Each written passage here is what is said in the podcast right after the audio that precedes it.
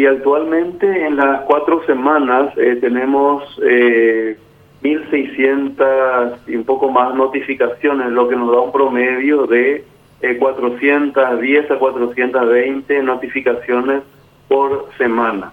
Aquí entonces hay que enfatizar que por lo menos la mitad de esas notificaciones provienen del Departamento Central y de Asunción. Y aclarar que una notificación se produce cuando el paciente acude a la consulta, el médico sospecha que su paciente tiene dengue y ahí ya notifica. No hace falta esperar el resultado del análisis. ¿Para qué es importante la notificación? Para que eh, eh, justamente al llegar al CENEPA, esa notificación ya se eh, realice la intervención en la comunidad, que consiste en tres acciones secuenciales. Primero, la búsqueda de otros casos febriles en el vecindario. Segundo, la búsqueda, identificación, control y eliminación de criaderos eh, siempre aclaro también que eso es, con la comunidad, ¿verdad? No es solamente, eh, digamos, eh, digamos, una actividad que debe hacer las, los funcionarios de las instituciones. La comunidad también debe hacerlo en su casa. Y finalmente, como última acción, el uso de insecticidas a través de la técnica de la nebulización, que la gente conoce como fumigación. Se deja como última acción el uso de insecticidas porque sabemos todos que tiene un efecto momentáneo y no eh, actúa sobre las larvas y las pupas.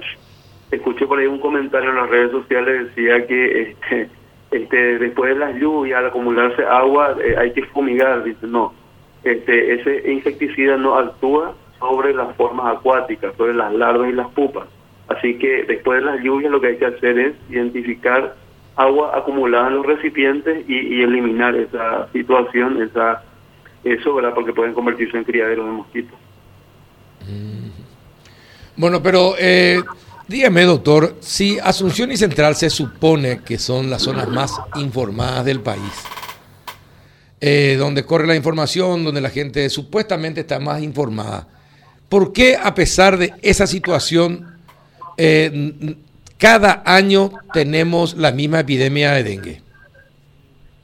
Sí, realmente es una situación que no solamente ocurre en nuestro país, sino eh, es una situación similar en otros lugares.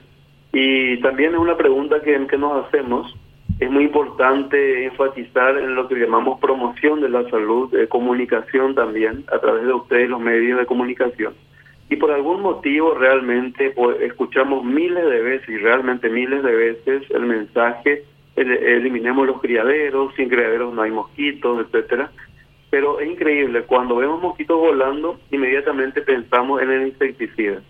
Eh, es como que falta conectar esa relación este y tener una visión completa de, de, la situación. Ayer nomás eh, tuvimos una reunión en el Ministerio de Salud con los intendentes y sus representantes del Departamento Central y Asunción, así como de eh, ministros y representantes de las instituciones, ¿verdad?, que de una u otra forma eh, también están al frente de esta lucha contra el dengue. Y uno de los aspectos más resaltantes justamente fue cuando vimos que la percepción de la gente cuando ve un mosquito volando es solamente ese insecto adulto y nos olvidamos que el mosquito tiene cuatro estadios, el estadio del huevo, el huevo es tan pequeño que difícilmente lo vemos a simple vista. La larva, la pupa también son mosquitos, también. Y por supuesto el adulto que tiene alitas y vuela. O sea, es trabajar mucho en la promoción y por supuesto estuvieron presentes ayer el personal de la Ministerio del Interior con la Policía Nacional, el Ministerio Público, la Fiscalía. Así que esto debe ir acompañado, por supuesto, de lo que respecta a, las eh, sanciones a través de las ordenanzas municipales y si la municipalidad se eh, ve sobrepasada a través de la, de la fiscalía.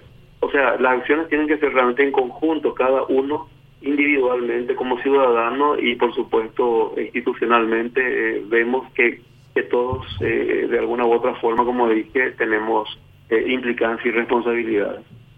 Sí, definitivamente. pero, pero no aprendemos, doctor, si, si usted mismo reconoce que en Asunción y Central se producen la mayoría de los casos. Eh, ya no aprendemos porque por acá circula la, información permanentemente, se escucha en la radio, se ve en la televisión, eh, los avisos, los consejos. y la gente no aprende. Esto es porque no manejamos conceptos, porque no entendemos, porque somos ignorantes por, una, por la suma de todas esas cuestiones.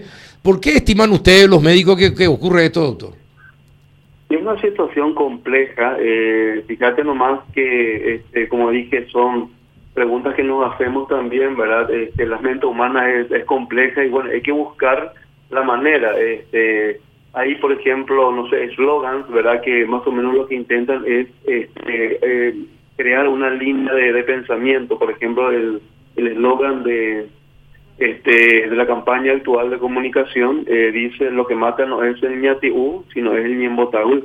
Mm. Aduciendo que la teoría la sabemos todos, es una cuestión de eh, cambiar la actitud y realizar acciones. Hay un eslogan eh, de la Municipalidad de Asunción eh, que dice denunciar a tu vecino puerco. Entonces es como que muchas veces o desconocemos o tenemos cierto temor a hacer las denuncias, pero es un derecho de todos porque si un solo propietario de un inmueble en un barrio no hace lo que corresponde, le perjudica a todos y más allá que la imagen, eh, eh, el aspecto estético o el aspecto, digamos, relacionado a, la mala imagen, ¿verdad?, que, pueda representar un baldío, un terreno que, que como se usa como vertedero, por ejemplo, que no corresponde, más allá de eso está el peligro para la salud pública. Así que bueno, son eh, situaciones que debemos ir corrigiendo, hay que buscar estrategias, y por supuesto este, ir haciendo los controles pertinentes. Doctor, eh, Yo también aprovecho esta oportunidad para mencionar que este, ahora mismo estamos actualizando en la página web del CENEPA un apartado que denominamos mapa de riesgo, donde cualquiera de nosotros puede ingresar página web del CENEPA, desde su teléfono celular, su computadora, y puede ver cómo está el barrio eh, de cada uno, ¿verdad? Este, cómo está la ciudad y el barrio. Entonces, ¿para, para qué? ¿Para quién va destinado esa información? Bueno, va destinado para el ciudadano y para las autoridades locales, de tal forma a este, justamente darnos cuenta eh, cómo está nuestro barrio y actuar en consecuencia. Eh, Juanito, ¿alguna consulta? Sí, justamente sobre esto, doctor. Esa es, para darnos una idea. A ver, si yo veo que mi barrio tiene un color así que, que, no muestra mucha afectación, no es tampoco para ponerme tranquilo porque mucho depende también de los registros y los, de los reportes, ¿no?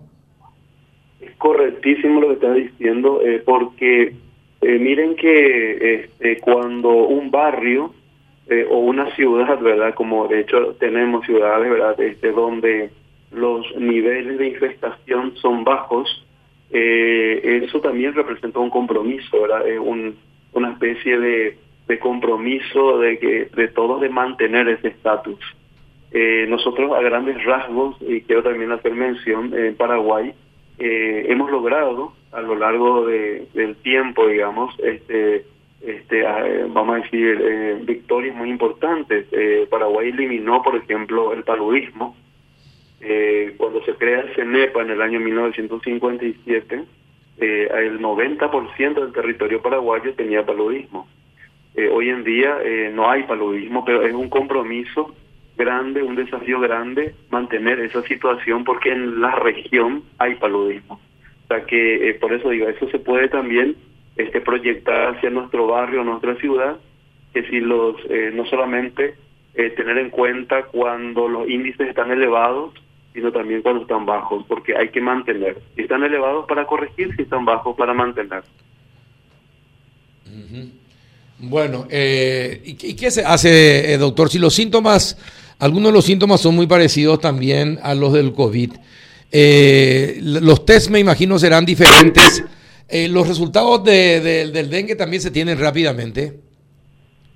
Sí, bueno, tanto COVID-19 como dengue, al ser enfermedades eh, que no tiene un tratamiento antiviral eh, demostrado. Eh, lo principal es la prevención y es la sospecha, y ante la sospecha ya se, ya se actúa, por decirlo así.